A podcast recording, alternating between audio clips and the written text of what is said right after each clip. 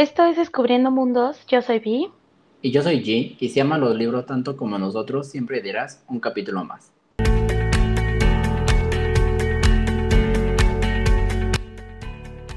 Bienvenidos a este nuevo capítulo, El Comienzo.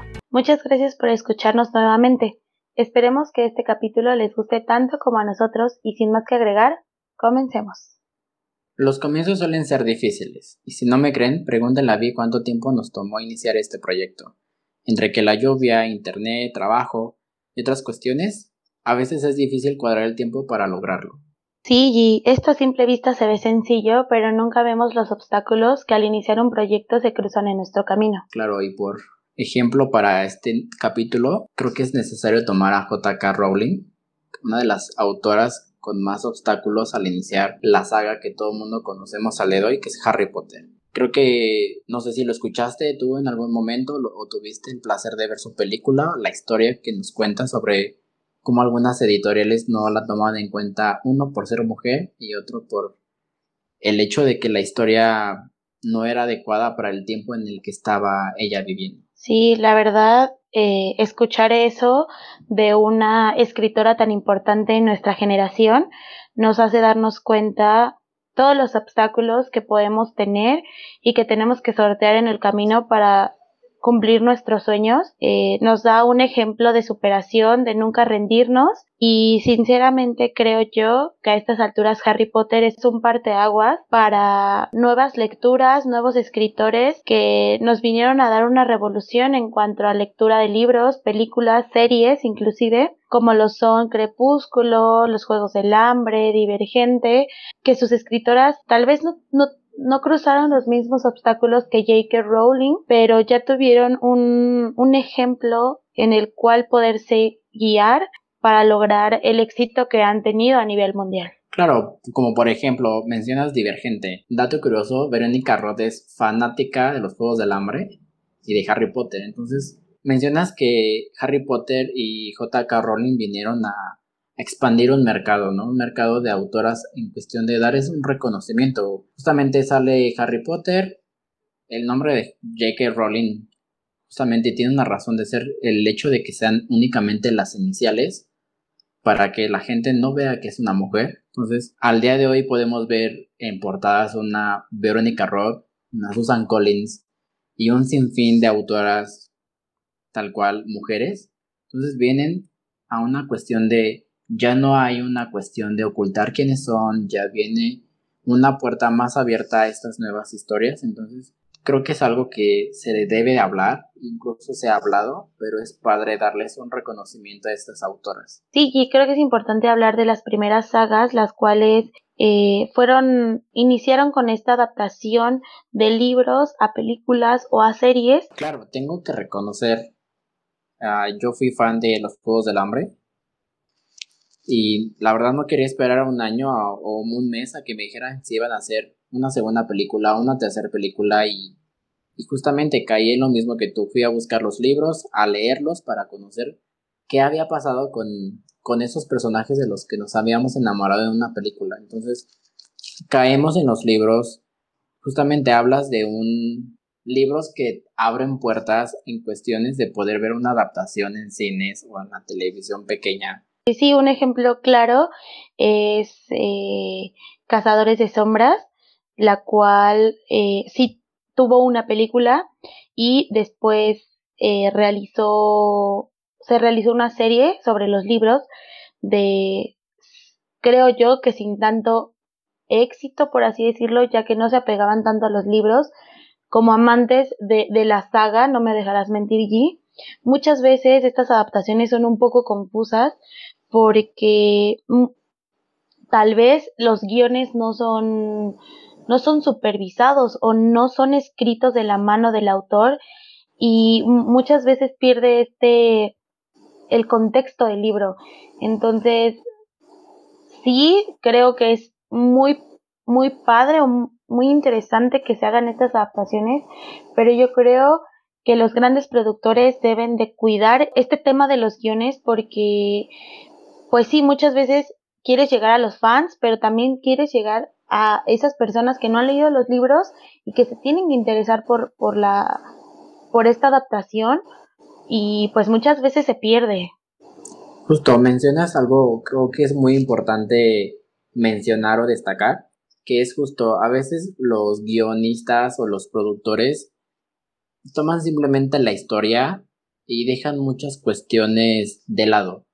Es, y creo que, o sea, puedo entender por qué lo hacen, porque no, no harán una película de 10 horas, no me dejarás mentir, y tampoco me dejarás mentir y decirme que no quisieras ver una película de 10 horas sobre un libro. O sea, hay muchas, hay bastantes historias donde tienen bastantes cosas por exprimir, pero no lo podemos ver. Y es comprensible, pero haces mención a algo, hay muchas películas donde omiten ciertas cosas y creo que justamente estamos hablando de los Juegos del Hambre. No sé si tú sepas esto, pero los Juegos del Hambre sufrieron un cambio de director de la primera película a las siguientes.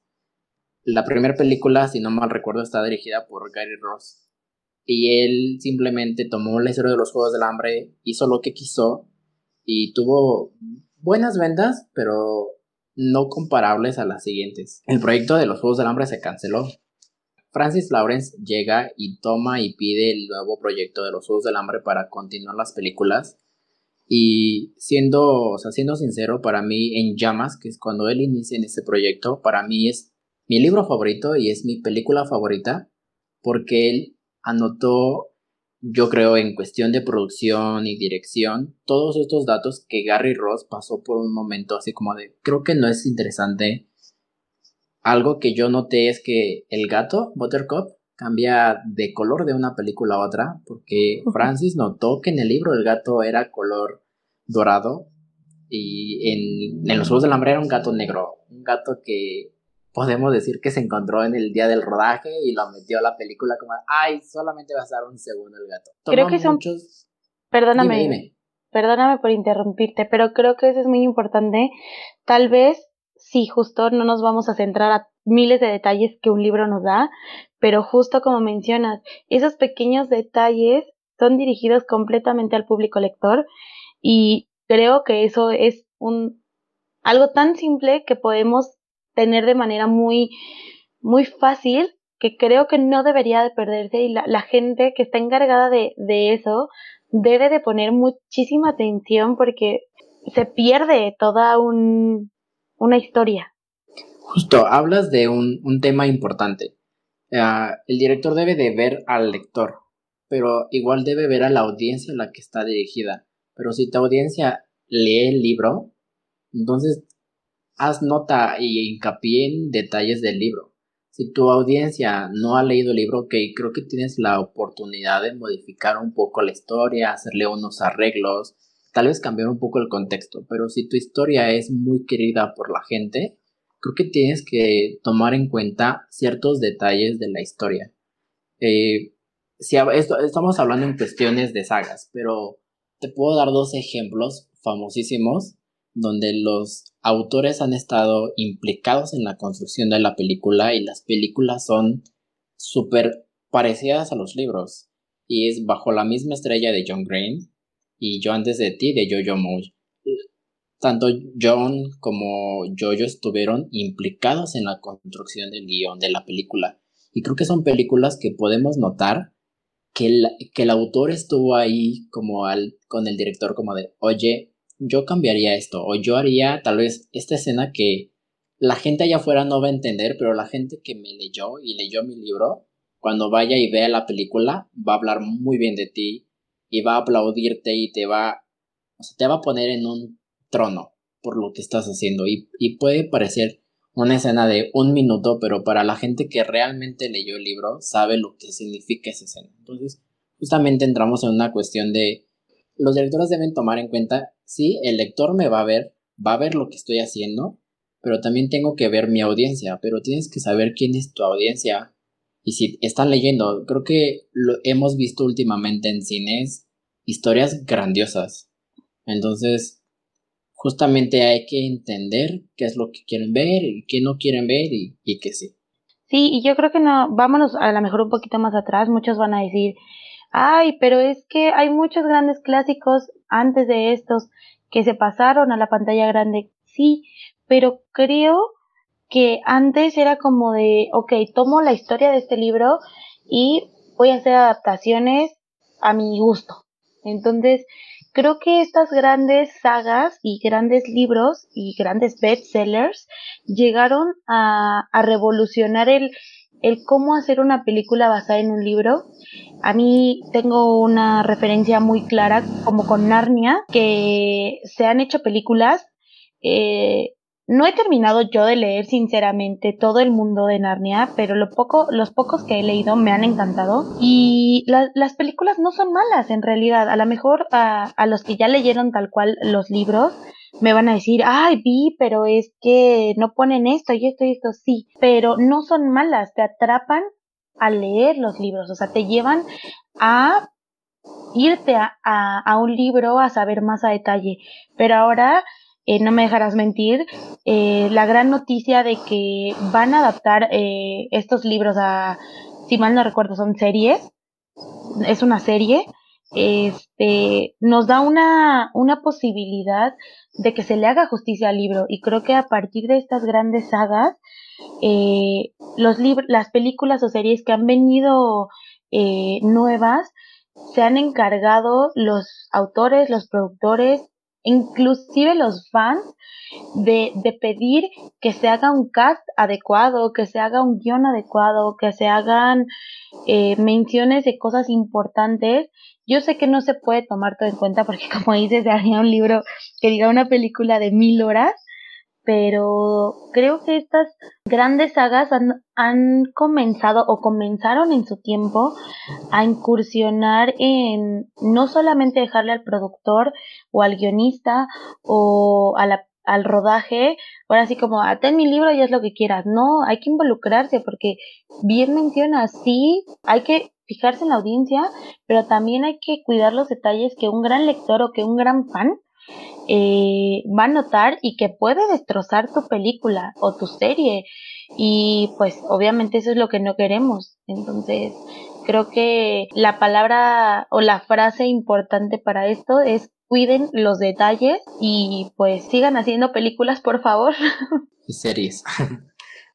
y bueno, a todo esto justo vi retomando un poco lo que nos comentas en cuestión de audiencias y demás, usaste, me parece que la palabra destrozar, creo que es una palabra que podemos retomar a un, comentario justo en la cuestión de Divergente, una trilogía que en su momento pegó bastante, pero vimos las películas y, y perdóname, pero yo también apoyo un poco la crítica que se le dio en, en las películas aunque personalmente Divergente fue una película que yo no disfruté, fue una gran introducción a un, mundo, el mundo de Verónica Roth, pero, pero justamente entramos a una parte de, ok, Insurgente fue todo un cambio, un cambio que decidió el director, con el cual Verónica Roth estuvo consciente del gran cambio que iba a hacer y estaba literalmente jugándosela si su lector iba a apreciar lo que iba a ver o no lo iba a apreciar. Justamente creo que debieron haber seguido con la trama que ella había escrito en un inicio,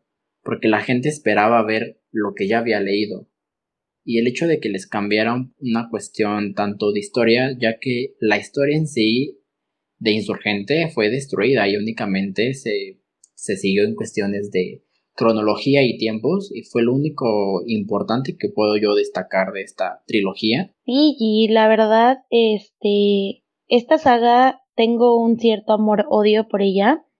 Eh, me encanta Divergente, el primer libro, sinceramente, se me hace muy bueno, se me hace una historia muy innovadora, muy interesante. Eh, de hecho, lo tengo en físico. Este, lo leí y lo disfruté demasiado que los otros dos los leí en digital.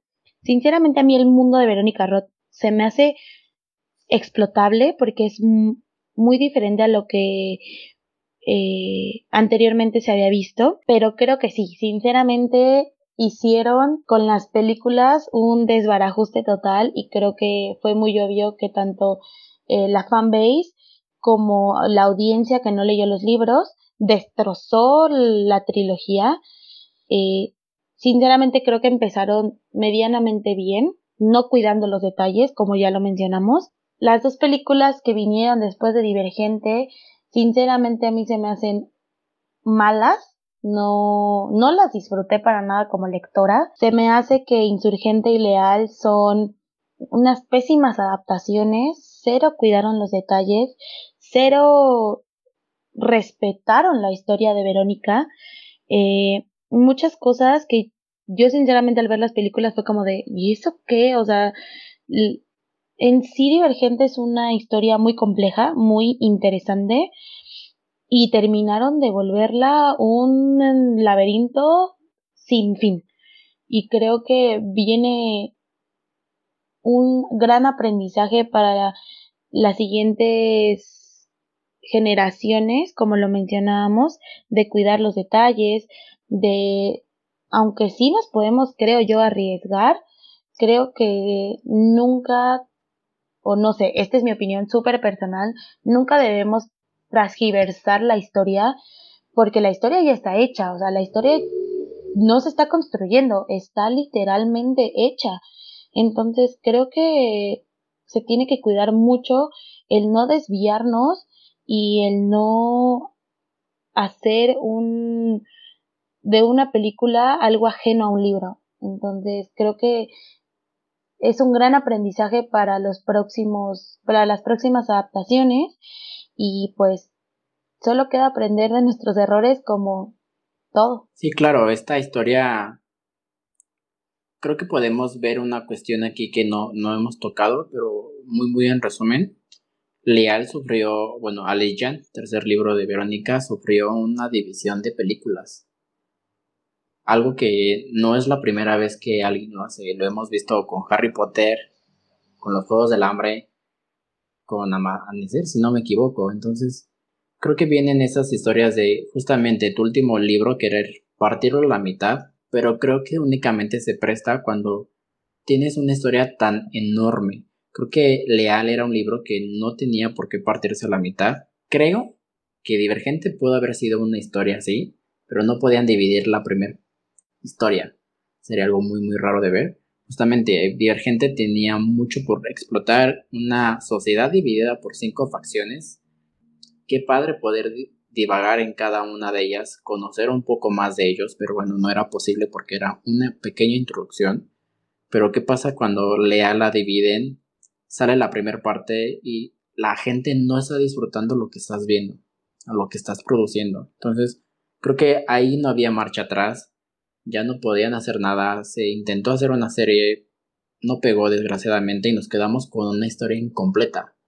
Entonces, justamente hay que tener mucho cuidado en lo que hacemos. Gracias a Dios tenemos Harry Potter parte 1 y parte 2, los Juegos del Hambre también, Crepúsculo también, y son historias que a pesar de que tuvieron sus flojos, pegaron, y la gente las ama. Pero hay, creo que es una cuestión que deben tener cuidado los autores cuando trabajan con la, con la película, porque no todas las historias están hechas para partirse la mitad. Ni para hacer películas, creo. Eh, volvemos a lo mismo, Cazadores de Sombras, sinceramente a mí se me hace una historia para una serie por tanto detalle y tantas cosas tan interesantes, es un mundo completamente. Entonces yo creo que sí tendría como, eh, tendríamos que revisar, o sea, bueno, se tendría que sentar la, a lo mejor la producción y decir, oye, esto no tiene madera de, de película porque es muy amplio. Muy, muy amplio, exacto. Y también no, es, no me odien, yo sé que a lo mejor a muchas personas les gusta Divergente y las películas y todo, pero creo que viéndolo de una manera muy objetiva, eh, siento que destrozaron a Verónica, la historia de Verónica, y siendo que yo me declaro fan, o sea, sinceramente, cuando leí Divergente me fascinó, entonces creo que es un claro ejemplo de que debemos de, revisar que que en serio la película que, que estamos adaptando sea o tenga madera para una película. Creo que este tema nos podemos seguir de largo, pero bueno, cuéntenos, de estas adaptaciones que platicamos el día de hoy, ¿cuál ha sido su favorita? ¿Tienen, o sea, opinan igual que nosotros o difieren en opiniones? De igual manera, déjenos en los comentarios qué adaptaciones ya quieren ver en la pantalla que estén confirmadas. Y aunque no estén confirmados, ¿qué es lo que les gustaría ver ya sea en la pantalla grande o en la pantalla chica. Yo, sinceramente espero con ansias eh, que nos empiecen a dar más información sobre Narnia y sobre todo el proceso que va a llevar el cast, más información. Yo sinceramente espero con ansias Narnia. Sí, claro, creo que comparto justo eso contigo, pero yo espero otra, que es Percy Jackson. Justamente estoy iniciando la saga justo por el tema de que hace unos meses nos confirmaron que hay planes para hacer una serie y justamente algo que hablamos el día de hoy es que Rick Riordan está trabajando en el guion de su propia serie, entonces esperemos que la historia sea muy fiel a, a lo que él escribió y si no es fiel, pues veamos el nuevo punto de vista que el mismo autor va a dar para su nueva serie. Eso es todo por hoy, esperamos que les haya gustado. Yo soy Vi. Y yo soy G, y esto fue Descubriendo Mundos, el podcast. Síganos en nuestras redes sociales, estarán en la descripción, y cuéntenos un poco más sobre ustedes para conocernos más. Nuevos capítulos todos los viernes.